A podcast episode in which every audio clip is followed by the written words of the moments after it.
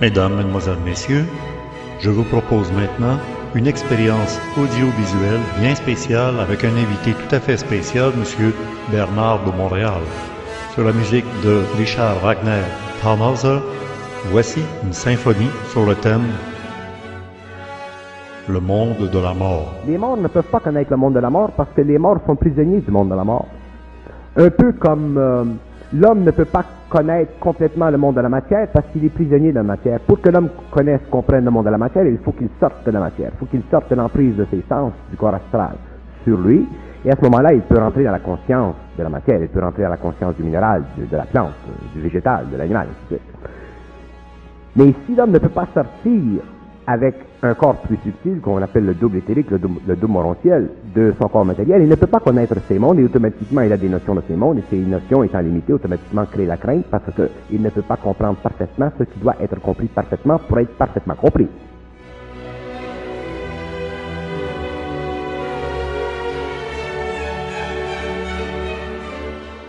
L'homme est obligé éventuellement de de dépasser les notions psychologiques de sa pensée et commencer à communiquer télépathiquement avec des intelligences qui, qui, sont totalement en dehors de la forme humaine, en dehors de la forme de la pensée de l'homme, qui ne sont pas sujettes aux lois de la mort et qui peuvent facilement expliquer à l'homme deux choses. Que le monde de la mort est un monde, est une dimension dans lequel la mémoire est conservée pour que plus tard il y ait d'autres incarnations qui pourront permettre une évolution de ce que nous appelons aujourd'hui encore au XXe siècle l'âme. Et deuxièmement, le monde de la mort, il existe parce que les hommes sont inconscients.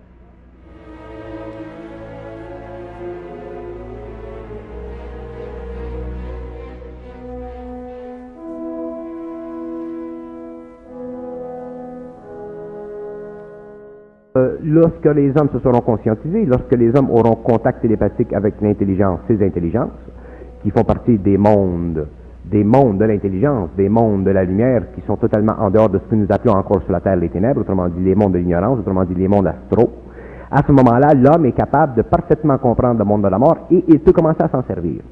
Et comment l'homme se sert-il du monde de la mort? Jusqu'ici, pendant l'évolution des races ou des races racines ou des sous-races de l'humanité, l'homme a été obligé d'être, d'être au service du monde de la mort.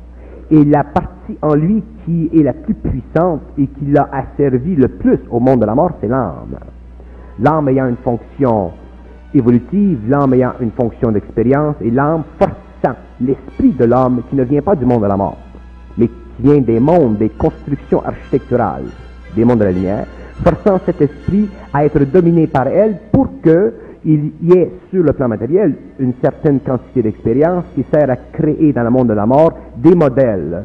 Ces modèles devenant avec l'évolution des situations de plus en plus perfectionnées pour que plus tard au cours de l'évolution des esprits reviennent des mondes architecturaux s'intègrent à ces modèles et puissent créer sur le plan matériel des hommes qui sont un peu plus perfectionnés.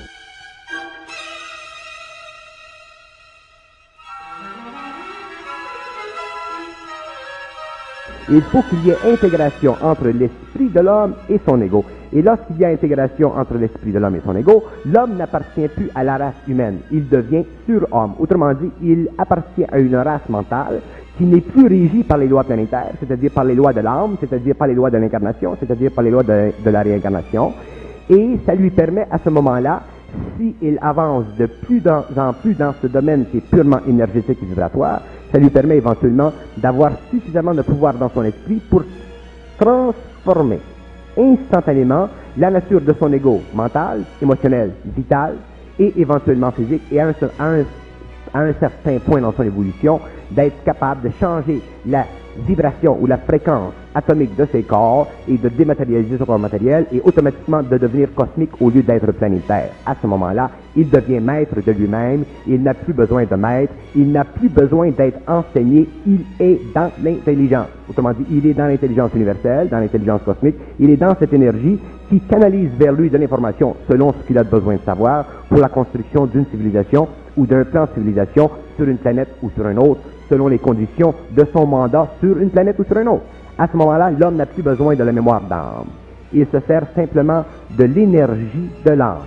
Et dans ce processus, la mémoire d'âme a été détruite et le pouvoir de la mort est totalement réduit et éliminé et l'homme ne peut plus mourir.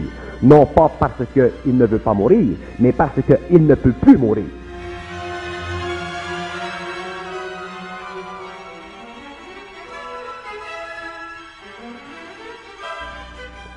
Et à ce moment-là, l'homme, étant dans son esprit, c'est-à-dire étant dans son intelligence, pourra se servir de son ego pour bénéficier de l'esprit.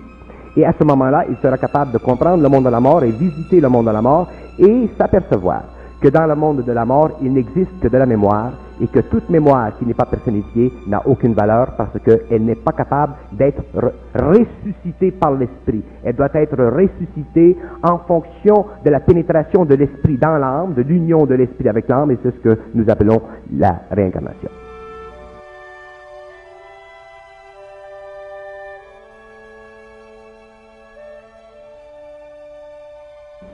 Dans le monde de la mort, il y a cinq plans. J'appelle ça des plans, mais ce ne sont pas réellement des plans, ce sont des régions. Il y a le plan de la mémoire pure, il y a le, plan de la mémoire partielle, il y a le plan de la mémoire contrôlée par le monde des esprits ou le monde de la lumière.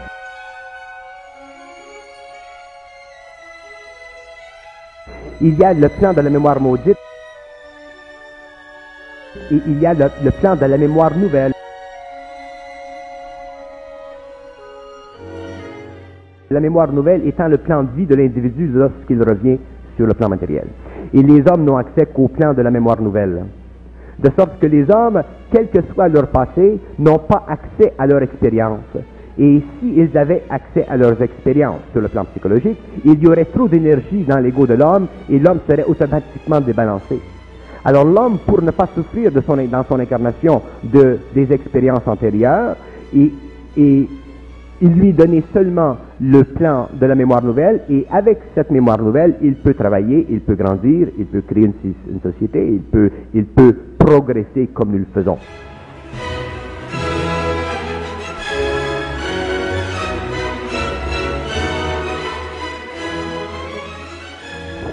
S'il y a trop des autres mémoires, il y a des failles qui se créent dans l'ego. C'est comme dans le cristal, il y a une craque et automatiquement, éventuellement, il y a une fissure qui se, qui, qui, se rallonge et l'homme peut devenir débalancé, déséquilibré dans sa personnalité, ainsi de suite. C'est pour ça que nous, nous, remarquons souvent chez les gens qui ont des personnalités qui sont, euh, qui manquent totalement d'intégration, qu'il y a énormément de, de, de, de mouvements entre leur personnalité ou leur psychisme actif et dynamique ici et une infrastructure inconsciente qu'ils ne peuvent pas contrôler. Et ça, ça fait partie des autres mémoires.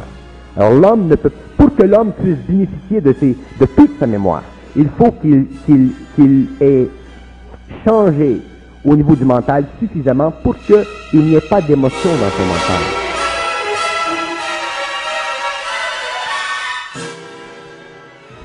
Alors, lorsque le plan astral et le plan mental sont très très bien séparés par, chez l'homme, à ce moment-là, il peut commencer à, à bénéficier, si vous voulez, de toute sa mémoire. Il peut travailler avec l'énergie de cette mémoire, mais à ce moment-là, il a suffisamment de discernement, il y a suffisamment d'équilibre entre l'émotion et le mental pour que cette mémoire ne le détruise pas. Il y a des gens dans le monde qui ne sont pas capables d'aller dans un élévateur parce qu'ils ont eu dans le passé des chutes terribles. Il y a des gens qui ne sont pas capables aujourd'hui de souffrir le feu, qui ont une crainte du feu. Pourquoi? Dans le passé, ils ont vécu des expériences pénibles où ils ont brûlé dans des maisons, où ils ont été brûlés sur des bûchers, ainsi de suite. Alors, la mémoire, tant que l'homme n'est pas suffisamment évolué et tant que l'utilisation totale de son cerveau n'est pas réallumée par le contact de l'esprit sur les neurones, ne peut pas absorber cette énergie et automatiquement pour le protéger. Et cette protection ne vient pas du monde de l'âme, elle vient du monde de l'esprit. C'est le monde de l'esprit, c'est la haute hiérarchie dans les mondes de la lumière qui contrôle ce qu'un homme peut rapporter de mémoire lorsqu'il vient sur le plan matériel. Et à partir de ce moment-là, il y a un équilibre plus ou moins sain et l'homme peut évoluer.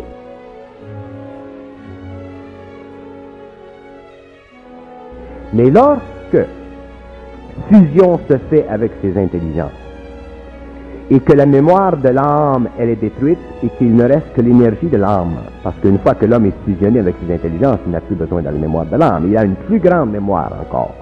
Et une mémoire qui va autant dans le passé que dans le futur. Et à ce moment-là, L'homme, dans son esprit, il est protégé de la destruction par le fait qu'il y a fusion entre ses intelligences et lui.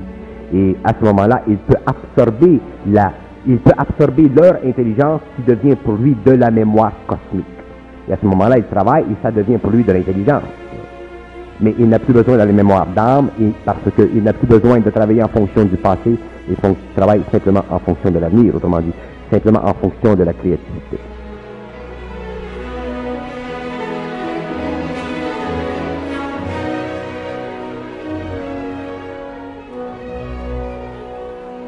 la Terre est obligé de vivre un certain nombre de fois, de revenir un certain nombre de fois, à moins qu'il y ait un membre particulier. Mais en général, les hommes qui viennent sur la Terre par incarnation doivent venir un certain nombre de fois pour développer une certaine expérience. Ah, mais il ne faut jamais s'imaginer qu'un homme qui meurt aujourd'hui, qu'il soit saint ou pécheur, lorsqu'il retourne de l'autre côté, il ne faut pas s'imaginer qu'il a la personnalité que nous avons aujourd'hui. Parce que son esprit n'est plus là. Aussitôt qu'un homme meurt, il perd son esprit. Son esprit s'en va dans les archives universelles, il est étudié, il est étudié pendant très longtemps, et on regarde si son esprit a évolué, s'il y a des failles dedans, et ainsi de suite, et ensuite on le ramène pour une autre incarnation. Tandis que tout ce qui reste dans les mondes astraux, dans le monde de la mort, ce n'est que la personnalité, autrement dit la partie astrale de l'homme. Et cette partie astrale, c'est cette partie avec laquelle nous communiquons, et c'est cette partie que nous voyons lorsque nous visitons le monde des morts, et ces parties sont toujours, ont toujours la vibration qu'elles avaient sur le plan matériel. Alors, si sur le plan matériel, la personne était grande, elle est grande. Si elle était petite, elle est petite. Et automatiquement, ces parties, ces, ces, parties astrales, ces corps, ces personnalités qui n'ont aucune vie, qui n'ont aucune vie, mais qui ont de la mémoire, sont les êtres, en parenthèse, avec lesquels nous semblons communiquer lorsque nous communiquons avec eux.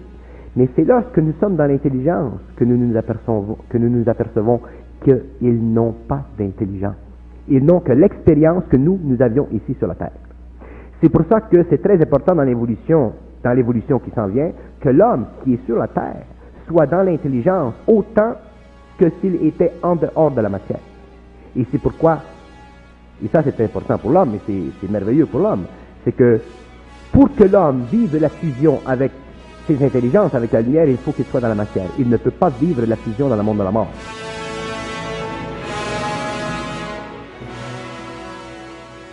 Alors, dans le monde de la mort, les êtres sont obligés de revenir, soit sur la, Terre ici, ou sur une autre planète, mais un jour, quelque part dans le temps, ils seront obligés de revenir dans la matière pour qu'il y ait fusion, parce que la fusion ne se fait qu'avec le mortel. Pour le rendre immortel, pour que éventuellement le mortel et la lumière soient un, soient totalement unifiés, pour travailler dans les univers inhabités et construire d'autres plans de création et d'autres civilisations.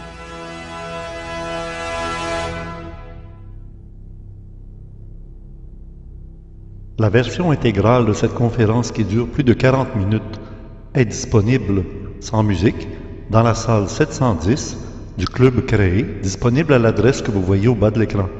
Cette version disponible à tout le monde se veut être une expérience initiatique. Rendez-vous sur le site d'ésotérisme expérimental. À bientôt.